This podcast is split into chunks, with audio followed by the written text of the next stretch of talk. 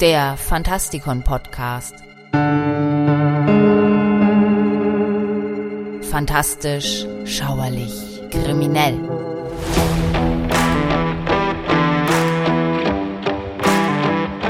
Hallo Freunde draußen an den Radiogeräten und willkommen zu einer weiteren Sendung hier im Fantastikon Podcast. Eine interessante Geschichte erwartet euch auch heute.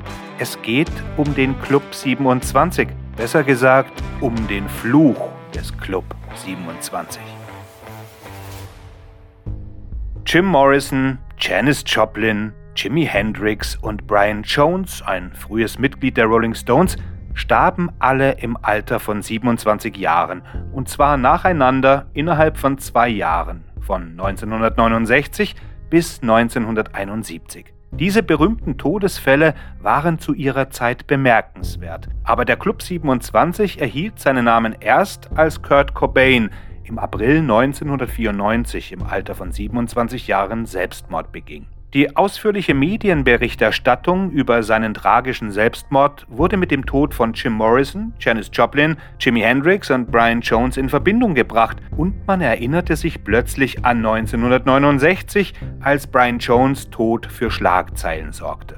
Jones, ein Gründungsmitglied der Rolling Stones, wurde im Juli 1969 in seinem Haus in Cotchford Farm, Sussex, regungslos in seinem Pool aufgefunden. Der Gerichtsmediziner stufte seinen Tod als Unfall ein. Es wurde festgestellt, dass sein Herz und seine Leber durch seinen chronischen Drogen- und Alkoholmissbrauch stark vergrößert waren. Ungeachtet dessen gab es schon bald zahlreiche Mordtheorien, nachdem viele Weggefährten der Rolling Stones behauptet hatten, über Informationen zu verfügen, die belegten, dass Jones tatsächlich ermordet wurde.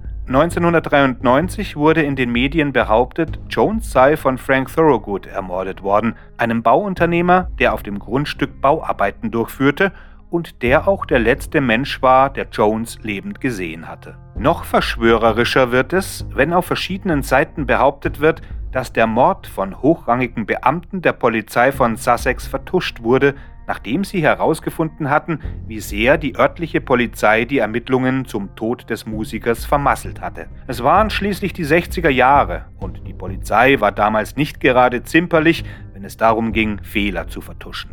Am 8. April 1994 wurde die Leiche von Kurt Cobain in seinem Haus in Seattle von dem Elektriker Gary Smith gefunden, der ein neues Sicherheitssystem installieren wollte. Abgesehen von einem kleinen Blutstrahl aus Cobains Ohr sah Smith zunächst keine Anzeichen eines Traumas, bis er die auf das Kinn des Sängers gerichtete Schrotflinte entdeckte. Es wurde ein Abschiedsbrief gefunden und im Körper des Nirvana-Sängers wurde eine hohe Konzentration von Heroin und Diazepam nachgewiesen. Sein Tod wurde vom Gerichtsmediziner als Selbstmord eingestuft. Angesichts der Tatsache, dass seine Leiche bereits drei Tage vor ihrer Entdeckung dort gelegen hatte, wurde vielfach behauptet, dass Betrug im Spiel war. Viele der Anschuldigungen richteten sich gegen Cobains Witwe Courtney Love.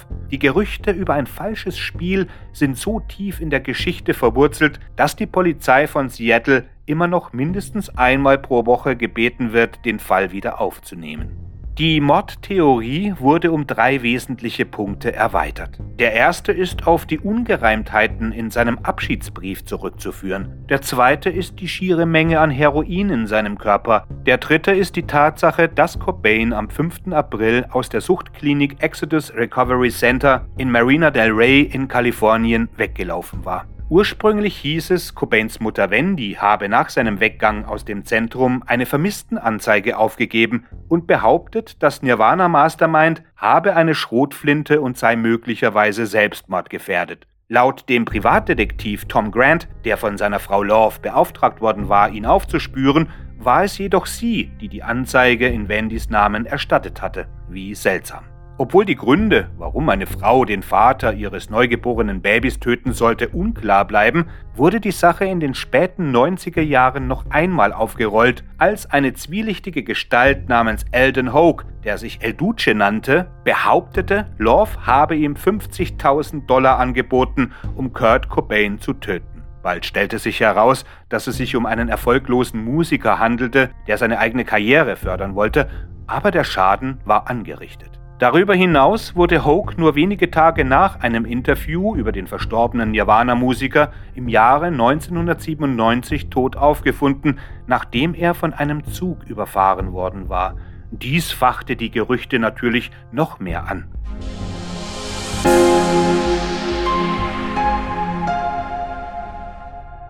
Nachdem also nach Cobains Tod Verbindungen zwischen Brian Jones und anderen berühmten Musikern, die im Alter von 27 Jahren gestorben waren, gesucht oder auch gefunden wurden, grub man bald auch den wahren Stammhalter des 27er Clubs auf, den legendären Bluesmusiker Robert Johnson.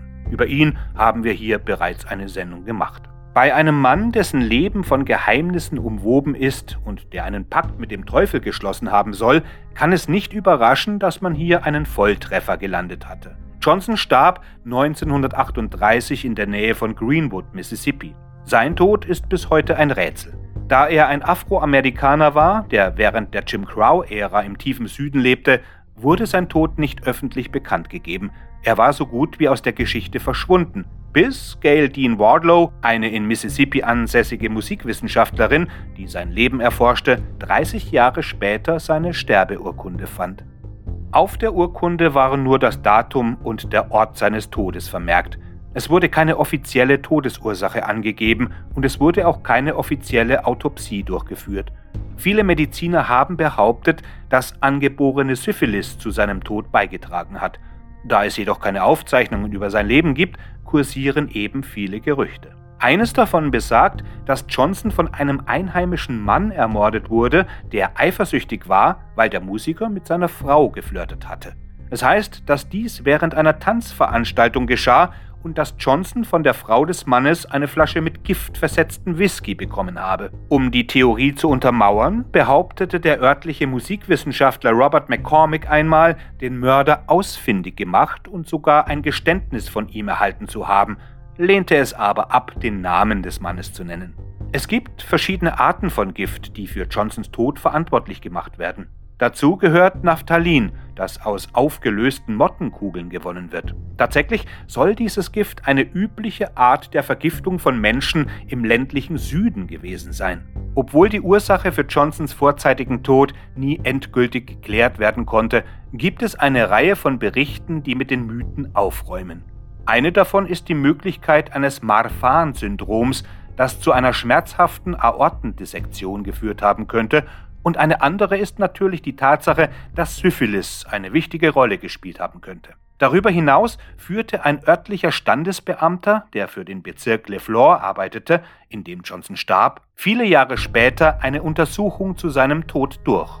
Er schrieb einen Vermerk auf die Rückseite seiner Geburtsurkunde, auf dem zu lesen ist, ich habe mit dem weißen Mann gesprochen, auf dessen Plantage dieser Neger gestorben ist, und ich habe auch mit einer Negerin auf der Plantage gesprochen. Der Plantagenbesitzer sagte, dass der Neger, der anscheinend etwa 26 Jahre alt war, zwei oder drei Wochen vor seinem Tod aus Tunica kam, um bei einem dort auf der Plantage veranstalteten Negertanz Banjo zu spielen.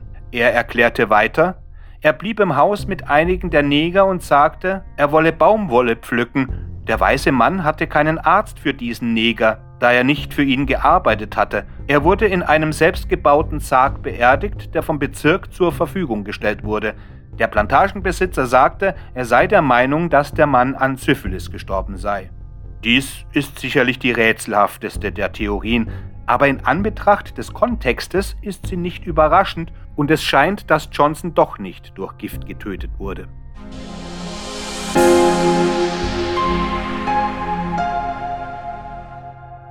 Mitglieder der Musikcommunity begannen, sich mit dem Phänomen der 27-jährigen Musiker zu befassen und eine Datenbank mit Informationen aufzubauen. Und als Amy Winehouse 2011 im Alter von 27 Jahren starb, bekam das Gerede über den Fluch noch einmal richtig Aufwind. Zumal Amy einige Jahre vorher zu Protokoll gegeben hatte, dass sie befürchtete, genau in diesem Alter zu sterben.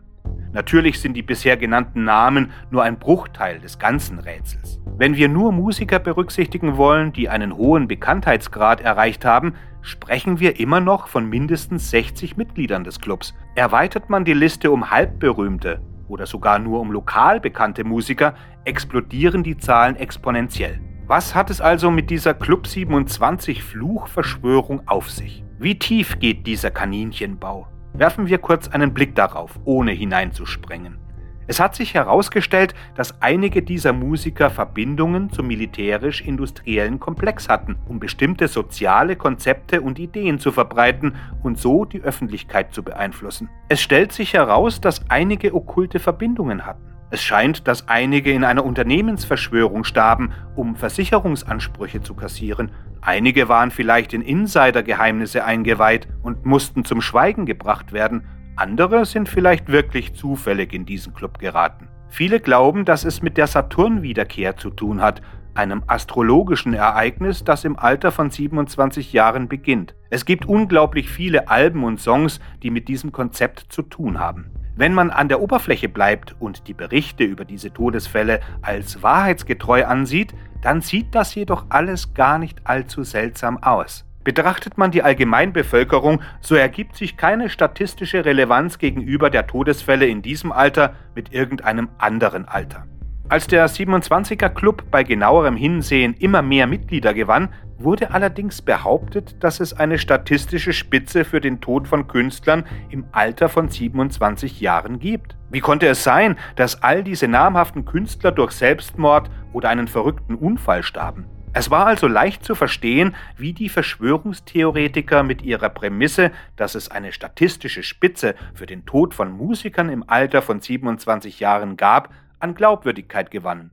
Nach dem Tod von Amy Winehouse im Jahre 2011 führte das British Medical Journal eine Studie durch, die zu dem Schluss kam, dass es keine statistische Spitze bei den Todesfällen von Rockstars in diesem Alter gibt. Man fand heraus, dass das Risiko, durch Selbstmord oder einen verrückten Unfall zu sterben, für die Allgemeinbevölkerung im Alter zwischen 25 und 32 Jahren leicht ansteigt, aber es gäbe kein größeres Risiko für Musiker in dieser Altersgruppe.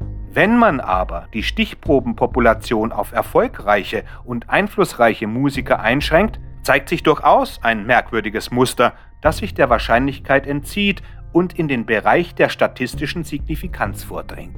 Und wenn man damit beginnt, etwas weiter zu forschen und die unterschiedlichsten Statistiken verlässt, wird es sogar offensichtlich, dass eine Menge sehr unwahrer Informationen weitergegeben werden, um einige erhebliche Auffälligkeiten zu vertuschen. Aber ich bin nicht hier, um euch heute und hier eine Auflösung des ganzen Rätsels zu geben. Ich bin hier, um euch interessante Geschichten zu erzählen. Interessante Geschichten im Fantastikon Podcast und im Magazin findet ihr unter fantastikon.de. Auf der Webseite findet ihr außerdem Buchbesprechungen und Kolumnen über die unterschiedlichsten Themen, die nicht im Podcast erscheinen. Mein Name ist Michael Percampus und ich hoffe, wir hören uns demnächst wieder. Gehabt euch wohl.